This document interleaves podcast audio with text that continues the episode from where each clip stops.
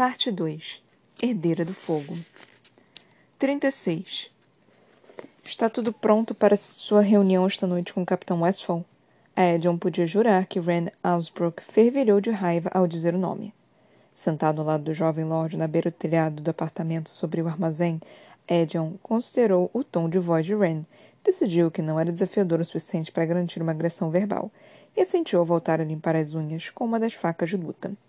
Rand se recuperara havia dias. Se recuperava havia dias, depois de o capitão acomodar no quarto de hóspedes do apartamento. O velho tinha se recusado a aceitar o quarto principal, dizendo que preferia o sofá. Mas Aiden se perguntou o que exatamente Murtog observara quando chegaram no apartamento. Se tinha suspeitas de quem era a dona, Selena ou Eileen, ou ambas. Não revelou nada. O general não vira Ren desde a casa de ópio e não sabia exatamente por que se incomodara em visitar naquela noite. Você conseguiu montar um rede de miseráveis aqui. Está bem distante das torres luxuosas do castelo Alsbrook, comentou Edjon. O maxilar do Lorde se contraiu. Você está bem distante das torres brancas de Orenf também. Todos estamos. Uma brisa balançou os cabelos despenteados do jovem. Obrigado por ajudar naquela noite. Não foi nada, respondeu o general, dando um sorriso preguiçoso. Matou por mim, então me, me escondeu. Isso não é nada. Devo a você. A Edion estava bastante acostumado a aceitar a gratidão de outros homens, dos homens dele, mas aquilo. Deveria ter me contado, disse ele, o sorriso desaparecendo ao observar as luzes douradas brilhando pela cidade. Que você e seu avô não tinham lá. O dinheiro. Não era à toa que as roupas de Rain estavam tão esfrangalhadas. A vergonha que Aiden sentira naquela noite quase o sobrepujara e o assombrara durante os últimos dias, levando o temperamento dele a um limite quase letal. Tentar extravasar aquilo com os guardas do castelo, mas lutar com os homens que protegiam o rei apenas piorou seu temperamento. Não vejo por que é relevante, falou Ren, a voz embargada. O general conseguia entender o que era sentir orgulho. O tipo que o jovem lord possuía era profundo, e admitir vulnerabilidade era tão difícil para ele quanto era para Aiden aceitar sua gratidão. Ren indagou. Se descobrir como quebrar o feitiço sobre a magia, vai fazê-lo? Sim, pode fazer diferença em qualquer batalha por vir. Não fez diferença há dez anos. O rosto do Lorde era uma máscara de gelo, então Aiden se lembrou. O rapaz mal tinha um pingo de magia, mas as duas irmãs mais velhas de Ren, as meninas estavam fora, na escola, na montanha, quando tudo foi para o inferno. Uma escola de magia. Como se lesse aqueles pensamentos, como se estivessem a salvo do, da cidade abaixo, Ren falou. Quando os soldados nos arrastaram para o pavilhão de abate, foi com isso que provocaram meus pais. Porque, mesmo com a magia que possuíam, a escola de minhas irmãs estava indefesa. Não podiam fazer nada contra dez mil soldados. Sinto muito, respondeu Aiden. Era tudo que podia oferecer por enquanto, até que Aileen voltasse. O rapaz o encarou. Voltar para Terrassen vai ser difícil. Para mim e para meu avô.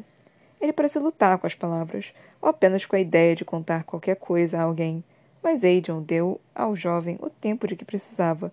Por fim, Ren explicou. Não tenho, cer não tenho certeza se ainda sou civilizado bastante. Não sei se... se eu poderia sequer ser um lorde. Se meu povo iria me querer como lorde. Meu avô é mais adequado, mas é um Ausbrook, por casamento, e diz que não quer governar. Ah, o general se viu parando, contemplando. A palavra errada. A reação errada poderia fazer com que Rand se calasse para sempre. Não deveria importar, mas importava. Então falou. Minha vida tem sido guerra e morte durante os últimos dez anos. Provavelmente será guerra e morte durante os próximos anos também. Mas se um dia encontrarmos a paz, pelos deuses, aquela palavra, aquela linda palavra, será uma transição estranha para todos nós. Se faz alguma diferença, não vejo por que o povo de Ausbrook não aceitaria um lorde que passou anos tentando acabar com o poder de Adlan, ou alguém que passou anos na pobreza em busca desse sonho. Eu fiz coisas, retrucou Ren, coisas ruins. Adrian suspeitara disso assim que soube do endereço da casa de ópio. Assim como todos nós, falou o general. Assim como Aileen. Ele queria dizer isso, mas eu não queria que Ren ou Mortug ou qualquer um soubesse alguma coisa sobre ela. Aileen deveria contar a própria história. Adrian sabia que a conversa estava prestes a ficar feia quando o jovem ficou tenso e perguntou baixinho: O que planeja fazer com relação ao Capitão Westphal? No momento, o Capitão Westphal é útil para mim e útil para nossa rainha. Então, assim que deixar de ser útil, decidirei isso quando a hora chegar. Se será seguro deixar que ele viva. Ren abriu a boca, mas o general acrescentou: É assim que deve ser. É como eu trabalho. Mesmo que tivesse ajudado a salvar a vida de Ren e dado a ele um lugar para ficar. Imagino que nossa rainha vai pensar do modo como você trabalha. Aiden lhe lançou um olhar que já fizera homens saírem em disparada. Contudo, sabia que Ren não temia, não depois do que e sofrera, não depois que Aiden tinha matado por ele. O general falou: Se for esperta, então vai me deixar fazer o que precisa ser feito. Ela vai me usar como a arma que sou. E se ela quiser ser sua amiga, negarei isso a ela também? Não negaria nada a ela. E se ela pedir que você seja o rei dela? Aiden exibiu os dentes. Basta. Você quer ser rei? O general puxou as pernas de volta para o telhado, ficando de pé. Tudo o que eu quero, grunhiu ele, é que meu povo seja livre e minha rainha recupere o trono. Eles queimaram o trono nas galhadas, Aedion. Não há trono para ela. Então vou construir eu mesmo um, com os ossos de nossos inimigos. Ren encolheu o corpo quando se levantou também. Os ferimentos, sem dúvida, incomodavam e manteve distância. Podia não ter, não ter medo, mas não era burro. Responda a pergunta: quer ser rei? Se ela me pedisse, eu não recusaria. Era verdade. Isso não é uma resposta. Ele sabia porque Ren tinha perguntado. Ele mesmo sabia que poderia ser rei. Com a legião e os laços com os Ash River, seria uma união vantajosa. Um rei guerreiro faria qualquer inimigo pensar duas vezes, mesmo antes de o reino ser destruído, iriam ouvir boatos.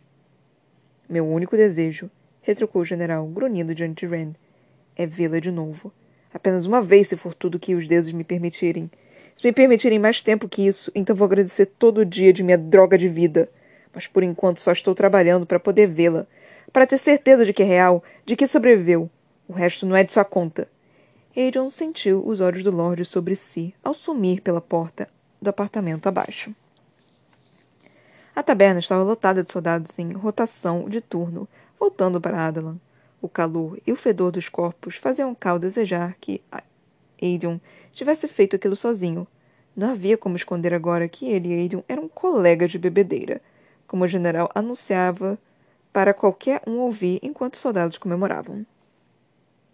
Melhor se esconder logo abaixo dos narizes de todos do que fingir, não é?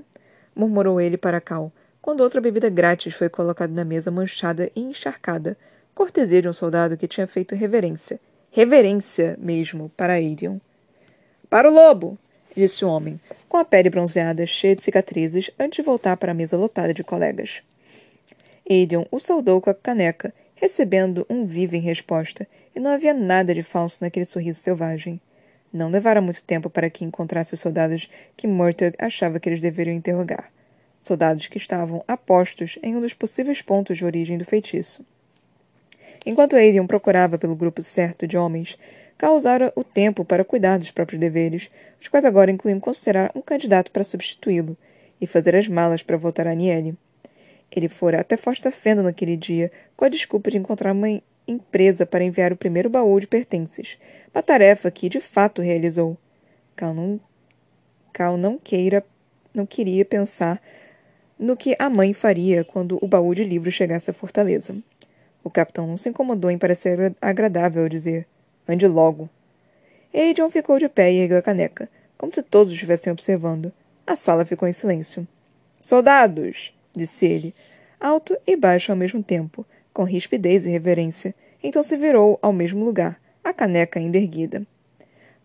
Por seu sangue, por suas cicatrizes, por cada suco em seu escudo e arranhão na espada, por cada amigo e inimigo morto diante de vocês. A caneca foi erguida mais alto, e o general fez uma reverência com a cabeça, os cabelos dourados reluzindo à luz. Pelo que deram e ainda darão, eu os saúdo. Por um segundo, quando o salão ressoou com rugidos e gritos, Calvo vislumbrou o que realmente fazia de Aidan uma ameaça o que fazia dele um deus para aqueles homens e por que o rei tolerava sua insolência, com ou sem anel. Ele não era um nobre em um castelo tomando vinho. Era metal e suor, sentado naquela taberna imunda, bebendo cerveja deles. Sendo real ou não, os soldados acreditavam que o homem se importava com eles, que os ouvia. Sorriam quando Aiden se lembrava de seus nomes, dos das esposas e das irmãs, e dormiam com a certeza de que ele os via como irmãos. O general se certificava de que soldados acreditassem que lutaria e morreria por eles. Consequentemente, lutariam e morreriam por ele. E Cal teve medo, mas não por si mesmo. Teve medo do que aconteceria quando Aiden e Aileen se reunissem, porque o capitão vira nela aquela mesma brasa reluzente que fazia as pessoas olharem e escutarem. Cal vira Selena entrar pisando duro em uma reunião de conselho com a cabeça do conselheiro Murison e sorri para o rei de Adman, cada homem da sala hipnotizado e petrificado pelo redemoinho sombrio daquele espírito. Os dois juntos, ambos letais, trabalhando para construir um exército, para reacender o povo deles. O capitão teve medo do que fariam com seu reino porque ainda era seu reino. Cal trabalhava para Dorian, não para Aileen, não para Aedion. E não sabia qual era seu lugar em meio àquilo tudo. Uma competição! gritou Aedion, de pé no banco. Cal não se moveu durante a longa, longa hora em que o general foi saudado e brindando por metade dos homens do salão, cada um se revezando para ficar de pé e contar a própria história a ele. Ao se cansar de ser cortejado pelo próprio inimigo, os olhos da Shriver brilhando com uma força que Cal sabia se dever exatamente ao ódio que sentia por cada um dos soldados e ao fato de estarem comendo na palma de sua mão como coelhos, Aedion gritou pela competição. Houve algumas sugestões, entoadas por jogos de bebedeira, mas o general ergueu a caneca de novo e o silêncio recaiu. Ao que viajou para mais longe, bebidas de graça. Houve gritos de Banjali, Oren, Melisande, Aniele, Endover, mas então. Silêncio todos vocês! Um soldado mais velho, de cabelos grisalhos, ficou de pé. Derrotei todos! Ele ergueu o corpo para o general, pegando um pergaminho do casaco. Papéis de dispensa. Acabei de passar cinco anos em Nol. No alvo. Adrian bateu no assento vazio à mesa. Então beberá conosco, amigo. O salão comemorou de novo. Não. Era um pequeno ponto do mapa, na extremidade mais afastada da península desértica. O homem se sentou e, antes que Aidan pudesse erguer um dedo para o atendente do bar, uma caneca fresca foi colocada diante do estranho. Não, é? disse o general. Comandante Jensen, na 24 Legião, senhor. Quantos homens sob seu comando? Dois mil, todos mandados de volta no mês passado. Jensen tomou um longo gole. Cinco anos e acabamos assim. Ele estalou os dedos grossos e cobertos de cicatrizes. Imagino que Sua Majestade não os tenha avisado. Com todo respeito, general. Ele não disse merda nenhuma. Recebi a notícia de que deveríamos sair porque novas forças estavam chegando, portanto não éramos mais necessários. Cal ficou de boca calada, ouvindo, conforme Aiden dissera o que fizesse. Por quê? Ele vai enviar você para outra legião? Ainda não sei. Nem mesmo nos disse quem tomaria nosso lugar. O general sorriu. Pelo menos não está mais em Nol. Jensen olhou para a bebida, mas não antes de Cal ver a sombra nos olhos do homem. Como era? Extraoficialmente, é claro disse Aiden. O sorriso de Jensen sumiu, e, ao erguer a cabeça, não havia luz alguma nos olhos. Os vulcões estão ativos, então estava sempre escuro, entende? Porque as cinzas cobrem tudo. E por causa da fumaça sempre tínhamos dores de cabeça. Às vezes os homens ficavam loucos por causa delas. Às vezes tínhamos sangramento no nariz também. Recebemos comida uma vez por mês, de vez em quando menos que isso, dependendo da estação e de quando os navios podiam levar suprimentos. Os habitantes locais não caminhavam pelas areias, não importava o quanto os ameaçássemos ou sub subornássemos. Por quê? Preguiça? Não, não é, uma, não é muita coisa. Apenas a torre e a cidade que construímos ao redor dela. Mas os vulcões eram sagrados e há dez anos, talvez um pouco mais, parece que nós. Não meus homens, porque eu não estava lá. Mas dizem os boatos que o rei levou uma legião para aqueles vulcões e saqueou o templo. Jensen balançou a cabeça. O povo local cuspia na gente, mesmo nos homens que não estavam lá na época por causa disso. A torre de Nol foi construída depois, então o povo local amaldiçoou também. Portanto, éramos sempre só nós. Uma torre? perguntou Cal baixinho, e Aiden franziu a testa para ele. Jensen tomou uma golada. Não que nossa entrada fosse permitida. Os homens se enlouqueceram, disse Aiden, um meio sorriso no rosto. O que faziam exatamente? As sombras tinham voltado, e Jensen olhou em volta, não para ver quem estava ouvindo, mas quase como se quisesse encontrar um modo de escapar daquela conversa. Mas então o comandante olhou para Aiden, respondendo: Nossos relatórios dizem, general, que nós os matamos, com flechas na garganta, rápido e limpo. Mas. O general se aproximou. Nenhuma palavra sai desta mesa. Um aceno de cabeça de leve. A verdade é que, quando preparamos nossos arqueiros, os homens que enlouqueceram já haviam esmagado as próprias cabeças, sempre como se não conseguisse se livrar da dor. Selena tinha dito que Calten e Roland reclamavam de dores de cabeça, como resultado da magia do rei sendo usada sobre eles, aquele poder terrível. E contara que sentiram uma dor de cabeça latejante ao descobrir aqueles calabouços secretos sobre o castelo. Calabouços que levavam a. a torre. Sua entrada nunca era permitida. Cal ignorou o irritado olhar de aviso de Aiden. Não havia porta. Sempre pareceu mais decorativo que qualquer coisa. Mas eu odiava. Todos odiávamos. Era apenas uma horrorosa pedra negra. Exatamente como a torre do relógio do castelo de vidro, que foi construída por volta da mesma época, ou até alguns anos antes. Por que se incomodar? comentou Aiden, a voz arrastada. Um desperdício de recursos, se quer minha opinião. Havia tantas sombras nos olhos do homem, cheios de histórias sobre as quais Cal não ousou perguntar. O comandante esvaziou o copo e ficou de pé. Não sei por que se deram trabalho com Nol ou com Amarov. Às vezes mandávamos homens pelo mar do oeste com mensagens entre as torres. Então sabíamos que eles tinham uma semelhante. Nem sabíamos de verdade que porcaria estavam fazendo ali na realidade. Não havia ninguém para combater.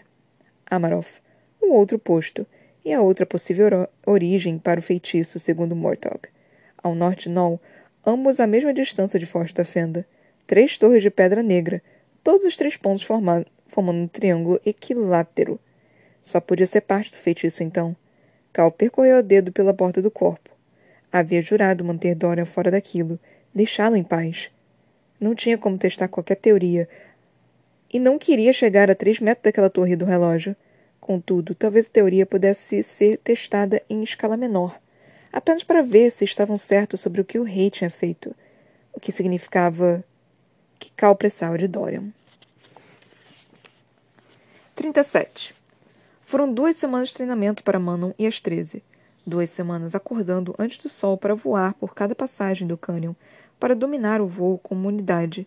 Duas semanas de arranhões e membros torcidos, de quase mortes por quedas, ou por brigas entre as serpentes aladas, ou por simples erros de cálculo.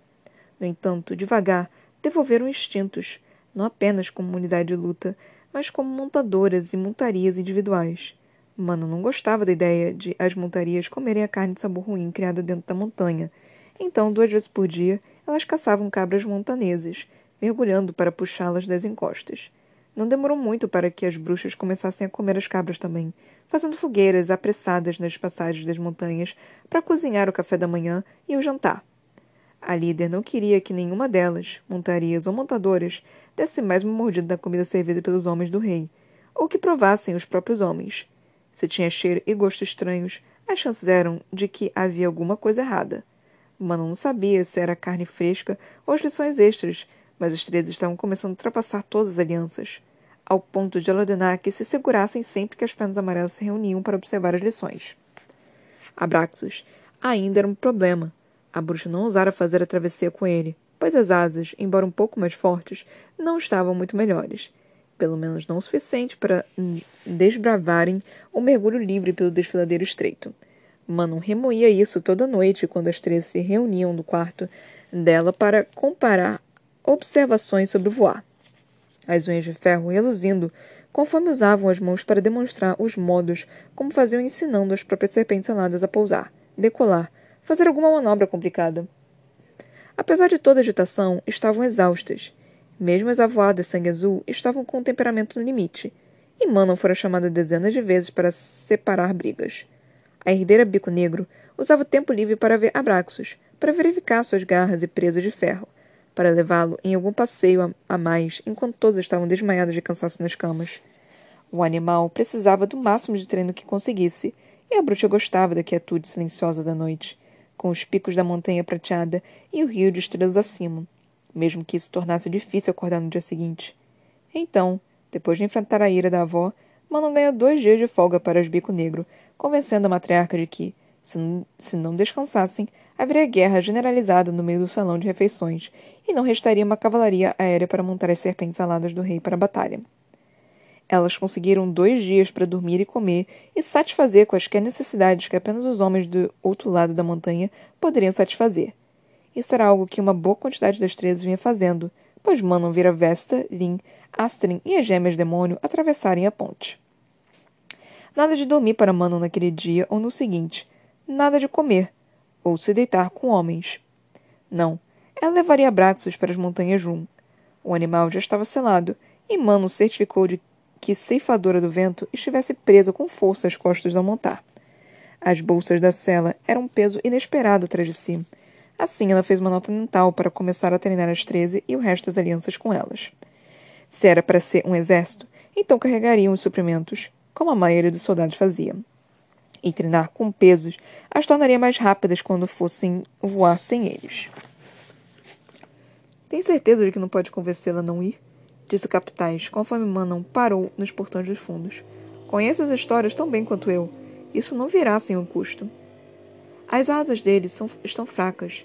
Até agora tudo que tentei para fortalecê-las falhou, respondeu a bruxa. Talvez seja o único material capaz de remendá-las para suportar os ventos. Como não vejo mercados por perto, creio que preciso ir direto à fonte. O homem franziu a testa para o céu cinzento acima. É um dia ruim para voar. Uma tempestade se aproxima. É o único dia que tenho. Enquanto dizia isso, Manon desejou poder levar as treze para os céus quando a tempestade chegasse, para treiná-las na situação também. Cuidado e pense bem em qualquer oferta que fizerem. Se eu quisesse seu conselho, pediria, mortal, retorquiu Manon, mas ele estava certo. Mesmo assim, ela levou Abraxos pelos portões, até o ponto habitual de decolagem. Tinham um longo caminho para voar naquele dia e no seguinte, até o limite das montanhas Rum para encontrar seda de aranha, junto às lendárias aranhas estígias, grandes como cavalos e mais mortais que veneno, que a teciam. A tempestade chegou bem no momento em que Manon e Abraxos circundavam o afloramento mais a oeste das montanhas Rum, pela chuva gélida que açoitava o rosto e ensopava as camadas de roupas. A bruxa podia ver que a névoa estava baixa sobre as montanhas, escondendo muito do labirinto cinzento irregular abaixo. Com ventos altos e relâmpagos agitando-se ao redor, Manon desceu com Abraxos na única faixa de terra aberta que conseguiu ver. Ela esperaria a tempestade passar, então levantaria um voo para verificar a área que encontrarem as aranhas, ou pelo menos pistas sobre o paradeiro delas, a maior parte em forma de ossos, imaginava Manon. Mas a tempestade continuou. Embora ela e Abraxos estivessem abrigados à lateral de um pequeno penhasco, aquilo não os protegeu. A bruxa teria proferido preferido neve àquela água congelante, a qual descia com tanto vento que impedia de fazer uma fogueira. A noite caiu rapidamente, graças à tempestade, e Mano precisou retrair os dentes de ferro para impedir que tremessem, lacerando o lábio. O capuz era inútil, estava ensopado e pingava nos olhos. Até mesmo Abraxos tinha se enroscado em uma bola bem fechada para se proteger da tempestade. Ideia idiota e terrível, Manon pegou uma perna de cabra da bolsa da cela, então a jogou para Braxos, que se desenroscou o suficiente para engolir o alimento. Depois voltou a se abrigar contra a tempestade. A bruxa se xingava de tula enquanto comia a própria refeição, pão molhado e uma maçã congelada. Em seguida mordiscou um pedaço de queijo. Valia a pena. Para garantir vitórias treze, para ser líder alada, uma noite de tempestade não era nada. Manon tinha passado por coisas piores presa em passagens montanhosas cobertas de neve em, com menos camadas de roupas, sem saída e sem comida. Sobrevivera a temporais dos quais algumas bruxas não acordavam na manhã seguinte. No entanto, ainda teria preferido a neve. Ela avaliou o labirinto de rochas ao redor. Conseguiu sentir olhos por lá, observando, mas nada se aproximou, nada ousou. Então, depois de um tempo, Manu se deitou do lado, de lado, exatamente como Abraxos a cabeça e o peito inclinados para a face do penhasco, e envolveu o corpo com os braços, segurando firme. Ainda bem que parou de chover durante a noite, ou pelo menos o ângulo do vento mudou e parou de açoitá-los. Ela dormiu melhor depois disso, mas ainda tremia de frio, embora parecesse um pouco mais quente.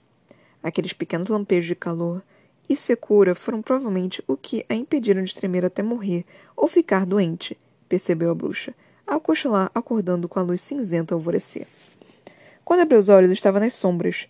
Sombras, mas seca e quente, graças à enorme asa que a protegia da natureza e ao calor do hálito de Abraxos, que preenchia o espaço com uma pequena fornalha. Ele ainda roncava, um sono profundo e pesado. Mano precisou tirar cristais de gelo da asa estendida antes de Abraxos acordar. A tempestade tinha acabado e o céu estava com um tom esma esmaecido de azul. Claro, o bastante para que os dois só precisassem circundar o afloramento a oeste das montanhas, as montanhas Vum, uma vez antes de Manon achar que procuravam. Não apenas ossos, mas árvores cobertas por teias cinzentas e empoeiradas como viúvas de luto. Não era seda de aranha, percebeu ela conforme Abraxos planou baixo, deslizando sobre as árvores. Eram apenas teias comuns. Se é que era possível chamar de comum todo um bosque de montanha coberto por teias. Abraxos grunhia de vez em quando para algo abaixo. Sombras ou sussurros que Mana não conseguia ver. Contudo, ela reparou no movimento dos galhos, aranhas de todos os formatos e tamanhos, como se tivessem sido convocadas até ali para viver sob a proteção das imensas irmãs. Manon e Abraxos levaram metade da manhã para encontrar as cavernas montanhosas cinzentas que paravam acima do bosque coberto, nas quais ossos enchiam o chão. A bruxa circundou algumas vezes, então desceu o animal em um afloramento de pedra em uma das entradas das cavernas. A face do penhasco atrás deles era um mergulho íngreme para uma ravina seca abaixo. Abraxos caminhava de um lado para o outro, como um felino selvagem, a cauda se agitando conforme observava a caverna. Mano apontou para a borda do penhasco. Basta. Sente e pare de se mexer. Sabe por que estamos aqui? Então não se. Então não estrague tudo.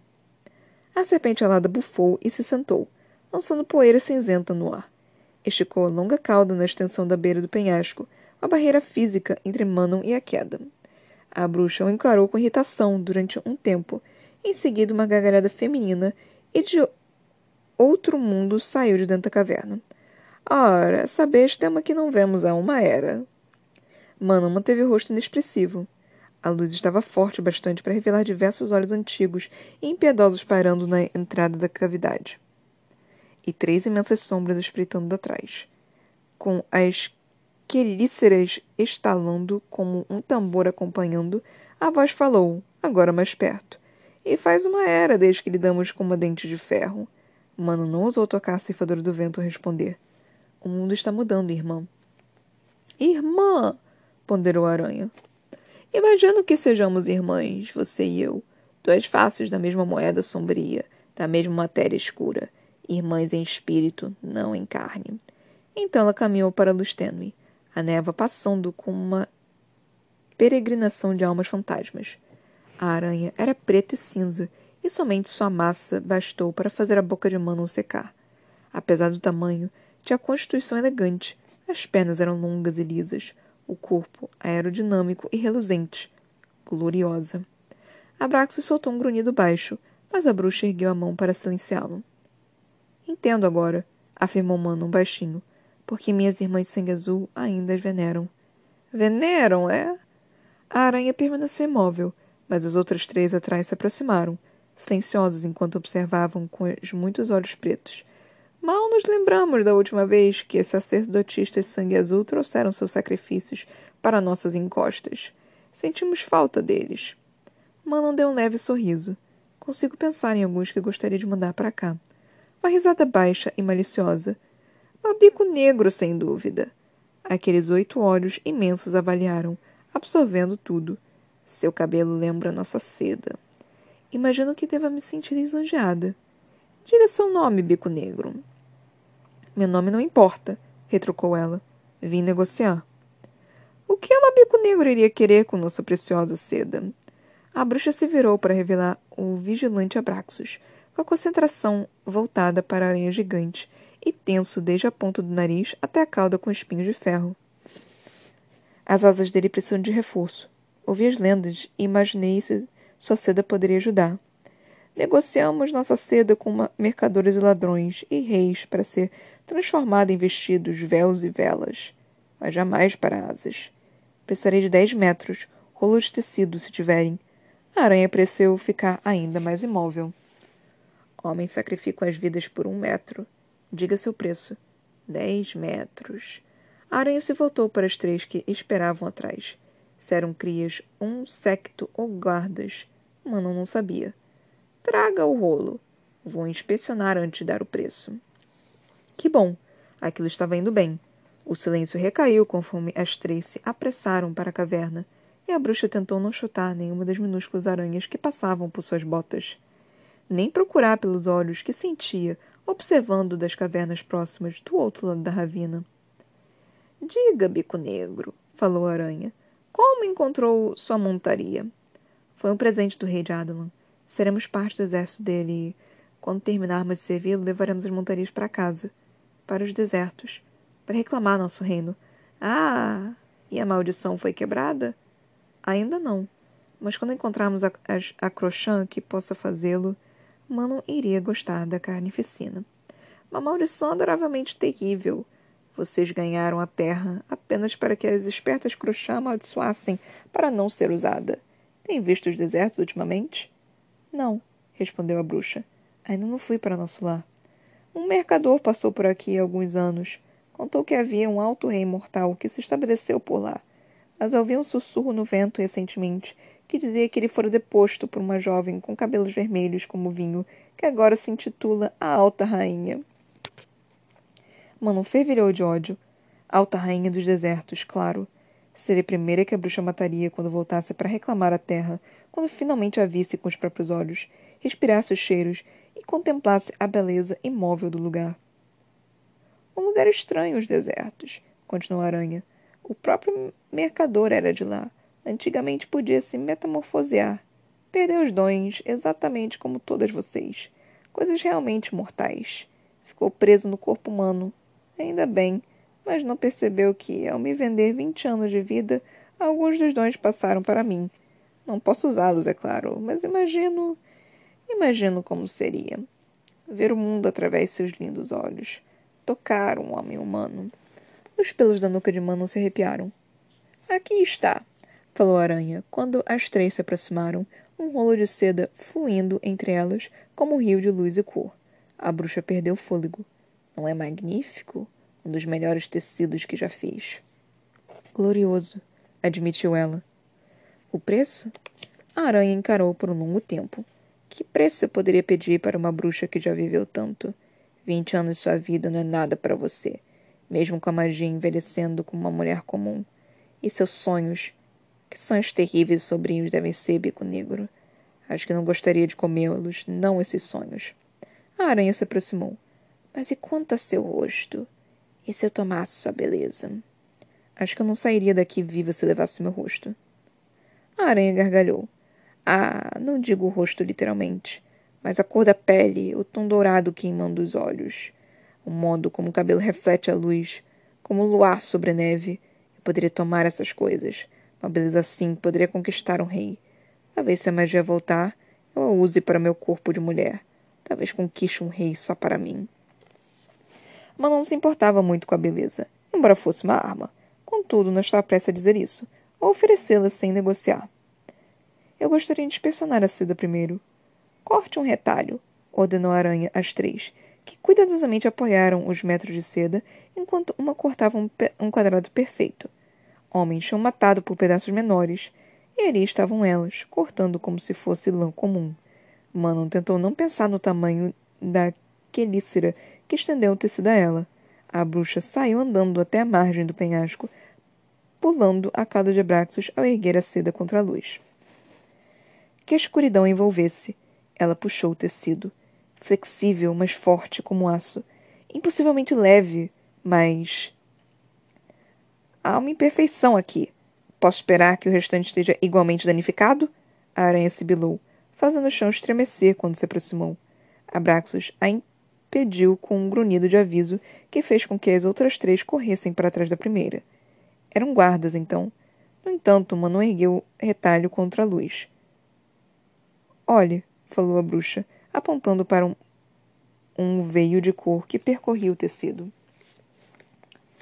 Isso não é imperfeição, disparou a aranha, a cauda de Braxos se enroscando ao redor de Manon, um escudo contra as aranhas, aproximando da muralha, que era o corpo da serpente alada. A bruxa ergueu mais alto, inclinando na direção do sol. Olha a luz melhor. Acha que vou dar a minha beleza por ter sido segunda? Segunda! disse a aranha, fervilhando de ódio. A cauda de Braxo se fechou mais. Não. Parece que estou enganada. Mano abaixou os braços sorrindo. Parece que não estou com paciência para negociar hoje.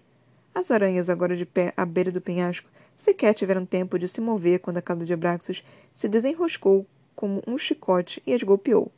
Saíram voando pela ravina, gritando. Manon desperdiçou um segundo conforme enfiava o restante dos metros de seda nas bolsas vazias da cela. A bruxa montou Abraxos e os dois alçaram o voo. O penhasco era o ponto de decolagem perfeito, exatamente como havia planejado. A armadilha perfeita para aqueles monstros tolos e antigos.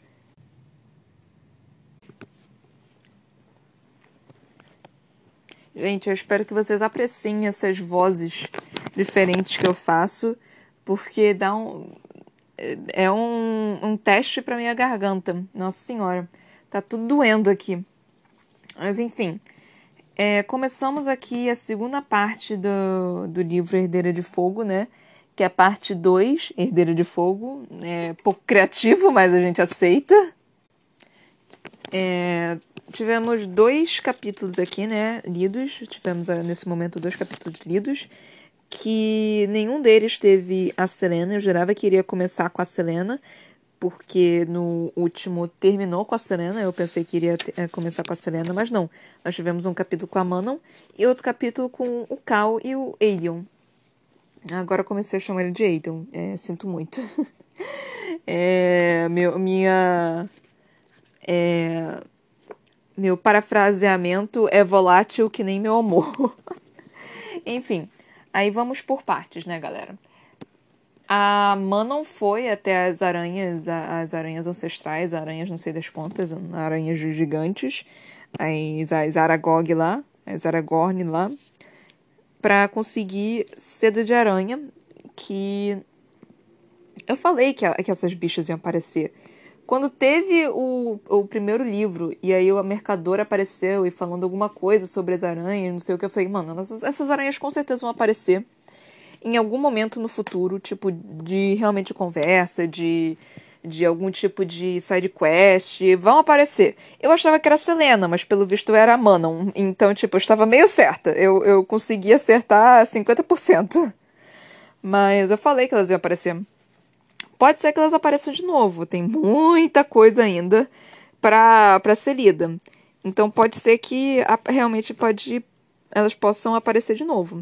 A Manon foi bem espertinha, né, com esse negócio, roubou a, a, a teia de aranha da, dessas aranhazinhas aí. Aranhazinha não, né, porque as bichas são gigantes. É, esse negócio de aranha gigante é muito muito engraçado, não sei se é a palavra correta para ser utilizada, mas é muito interessante porque é uma teoria científica que existe, que é tipo real, porque nós sempre tivemos, né, filme de aranhas gigantes, é, aranha gigante atacando o, o mundo, filme de terror desse tipo de coisa, de aranhas mutantes gigantes e coisas assim, de é, jogos de D&D, né, de qualquer jogo de terror, qualquer coisa, sempre tem uma, umas aranhas do tamanho de, de um porco, de um cavalo, de qualquer coisa. É, isso é cientificamente impossível. É, é meio que científico impossível você ter uma aranha, realmente uma aranha tão grande assim. O corpo dela fica pesado demais para isso. Então, ela não teria força para se manter em pé. Então ela meio que se quebraria toda. Então aranhas gigantes são impossíveis de existir, sabe? É, a gente pensa aqui em coisas assim, em coisas aleatórias que podem existir algum dia, sei lá, de, de criatura, de bicho, de alienígena, de zumbi, que talvez um dia possa existir, que não tem absolutamente nada assim que prove, tipo, não, não vai existir isso em momento algum da nossa vida, isso não vai existir. Então não tem como provar. As aranhas gigantes já foi provado. Tipo, mano, isso daqui não, não tem como existir. Só não tem como existir. E mesmo assim é algo que todo mundo aceita, sabe? A gente simplesmente aceita que. Que é tipo. ah, foda-se, eu sei que ela nunca vai existir, mas mesmo assim essa, essa bicha é do demônio, então a gente aceita essa criatura no nosso mundo. Eu acho que a maioria das pessoas não sabe nessa teoria científica, né? Esse, essa questão científica de que aranhas gigantes não podem existir. Eu vi isso num, num documentário do Homem-Aranha, com o Stan Lee conversando com alguém. Aí ele ficou tipo, não, porque eu queria realmente poder criar uma aranha gigante, alguma coisa assim. E ele falando, porque eu fiquei muito decepcionado porque me falaram que era cientificamente impossível criar uma aranha gigante. Eu fiquei tão, tão decepcionada, eu fiquei, nossa. E aí só, só ficou na minha cabeça, né? Isso de, de aranha gigante não, não poder existir no nosso universo. Tudo bem que unicórnios também não existem, dragões também não existem, mas é, existem teorias, não sei exatamente, existem alguns programas de televisão que eu, que eu assisti, inclusive, que é você cientificar essas criaturas mágicas, tipo, ah, dragões.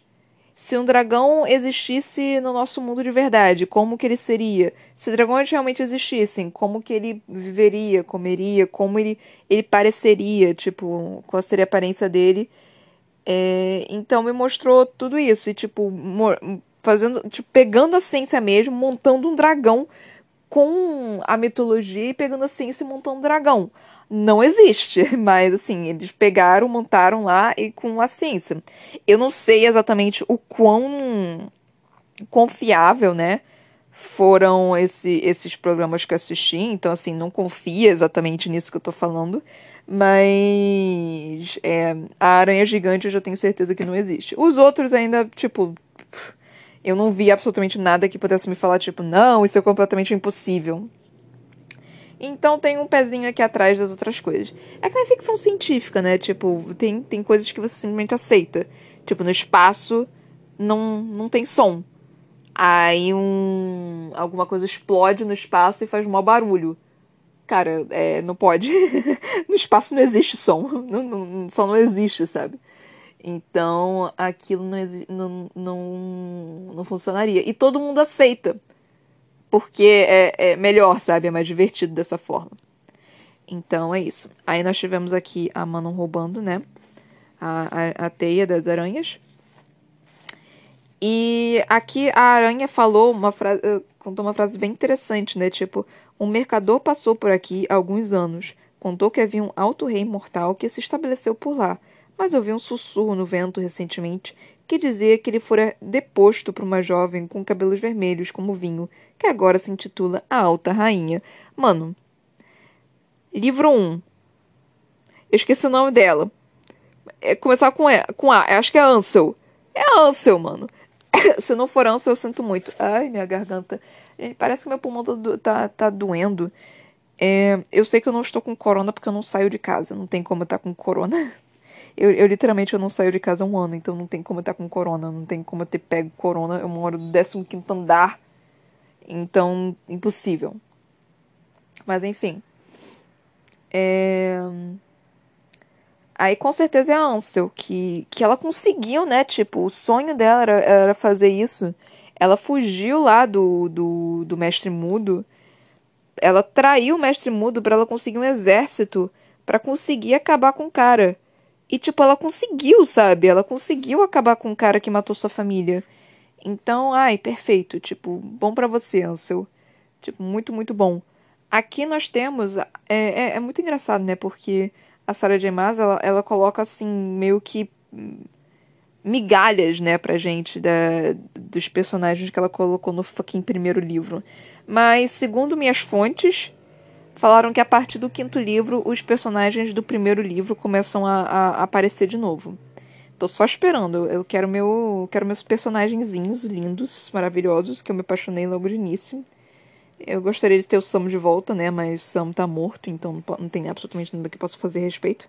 A não ser que encontre um, um uma magia maluca de necromancer lá e tragam o Sam de volta. Mas é, é, acho muito difícil. É, ainda mais depois que aconteceu com a Nehemia.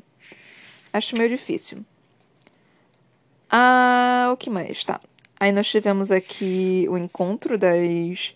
Esse encontro eu achei interessante, né? Tipo, ah, é, nós somos irmãs, as bruxas e, e, as aranhas. Eu fiquei tipo, hum, ok, interessante. E a, a frase, né, da aranha, tipo, é, imagino que sejamos irmãs, você e eu, duas faces da mesma moeda sombria, da mesma matéria escura, irmãs em espírito, não em carne.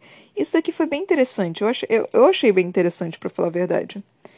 Porque, sei lá, é, são tão diferentes, mas tão iguais ao mesmo tempo, sabe? E mesmo assim são a mesma face da moeda, sabe? É, a mesma face não, são uh, as duas faces da moeda. Eu achei isso bem interessante.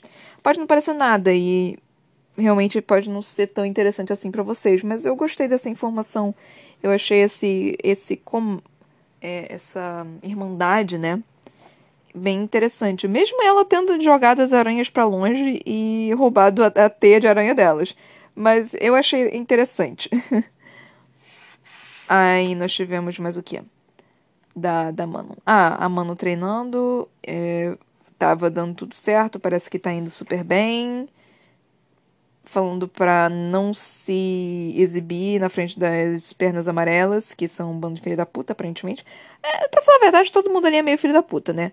Eu fico me perguntando se a gente só gosta. Quer dizer, eu só gosto da da, da, da quando, gente, Bico Negro, porque a gente começou a ter a história com ela. Mas se a gente começasse a história com as pernas amarelas, será que eu gostaria das pernas amarelas? Será que nós gostaríamos das pernas amarelas? Porque a gente tem tendência a gostar de quem a, a, narra, a narração está sendo comandada, né? Como a Manon está comandando a narração, a gente tem mais tendência de gostar desse personagem. Eu não sei se fosse a Iskra comandando a narração, a gente teria esse negócio, né, de, de não gostar da, da Iskra. Porque no momento gente, eu acho a Iskra uma filha da puta. Mas eu fico me perguntando, se e se fosse o contrário? E se a narração, ao invés de, de ser a Manon, fosse a Iskra no comando? Então tem isso. É, isso é bem interessante, né? Porque quem comanda a narração, você já, já, já tem o favoritismo, né? Porque é a visão da pessoa então é muito, muito. Qual é o nome que seria? Biased. Não sei o nome que seria em português. Mas é muito seletivo. Tipo, você tem a visão daquela pessoa, não a visão geral. Por isso que em terceira pessoa é um pouquinho me é melhor. Tudo bem que essa daqui é uma narrativa em terceira pessoa, mas é uma narrativa em terceira pessoa que foca no personagem. Então é um pouco diferente. Ai, Deus. Ai, meus pulmões. Enfim. Aí nós chegamos ao capítulo 36. Era 36? 36. A forma que terminou, eu já dei tipo, graças a Deus! E eu só tô querendo que dê certo, né? Porque terminou como?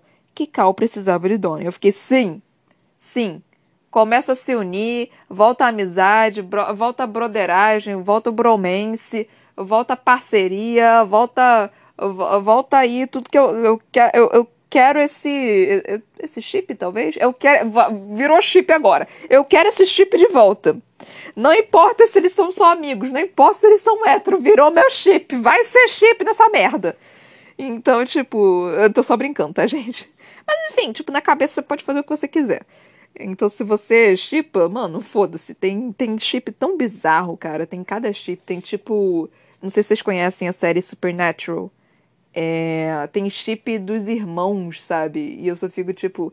Pior que é, de vez em quando eu consigo até ver esse negócio de, desse chip.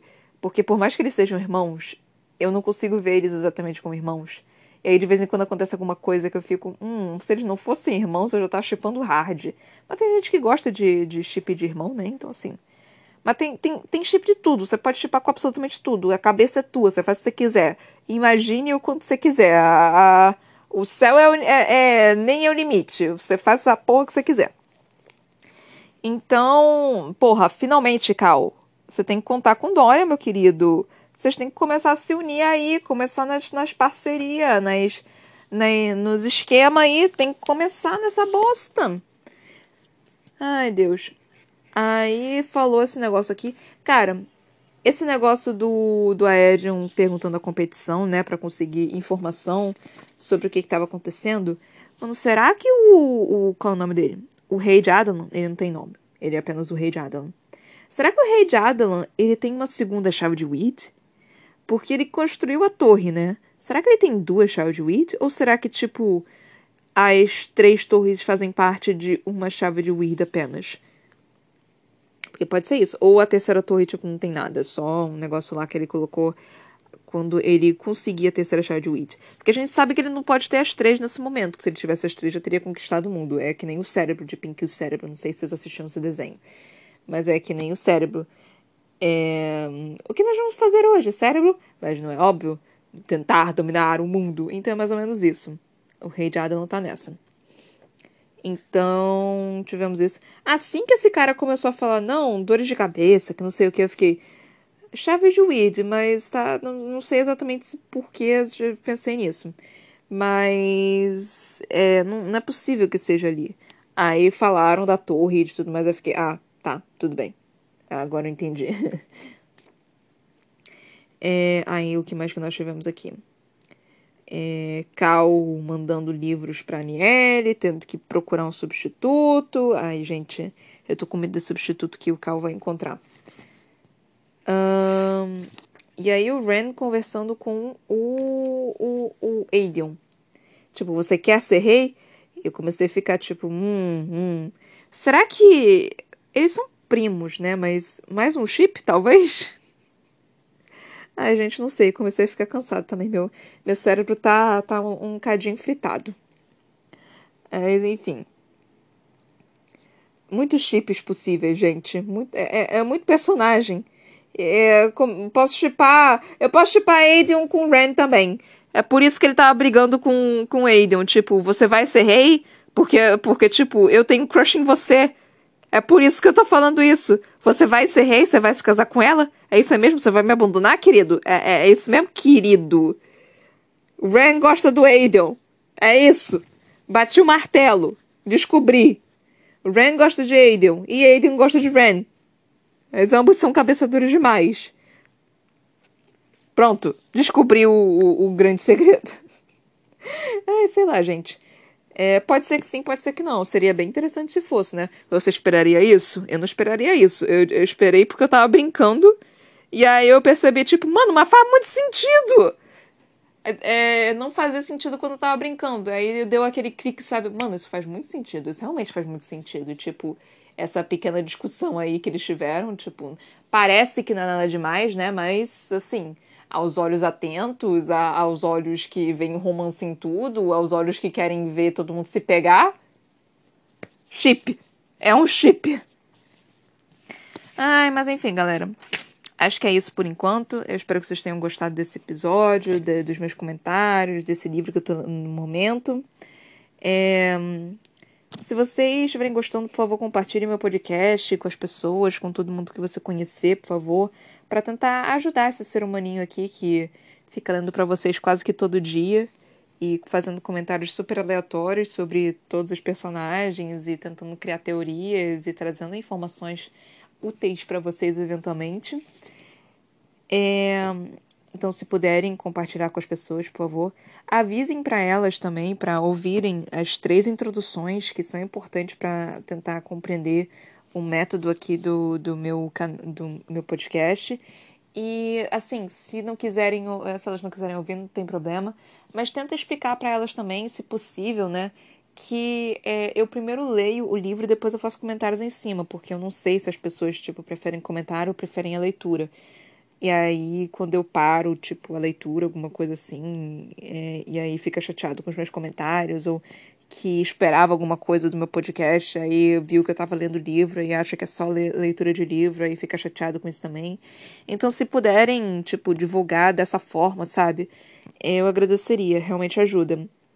Tem ajudado até agora. Obrigada a todos vocês que estão me ouvindo, sério. Isso me deixa muito feliz, me deixa realmente muito feliz.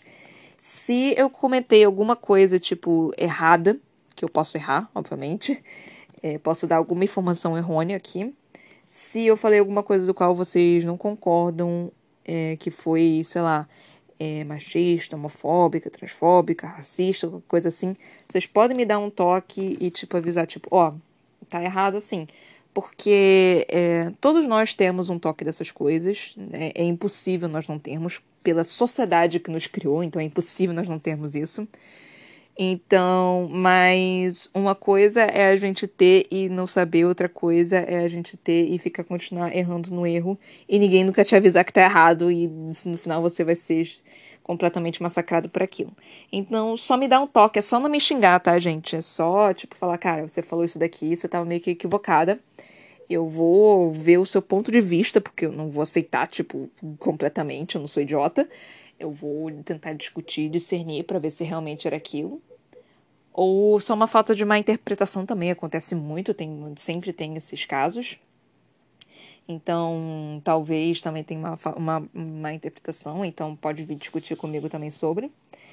Se puderem me seguir no meu Instagram, Ana Brocanello, e na minha página no Facebook também, a.c.brocanello, agradeceria. É, no meu Instagram eu tô sempre postando fotinhos e coisinhas de comercial.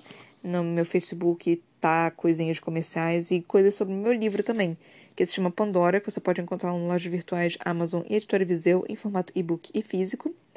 O Brocanelo tem dois L's, tá, gente? L de lagartixa. Eu também tenho um canal na Twitch que se chama Toca da Broca. Toca da Broca. Que lá eu faço live de joguinhos.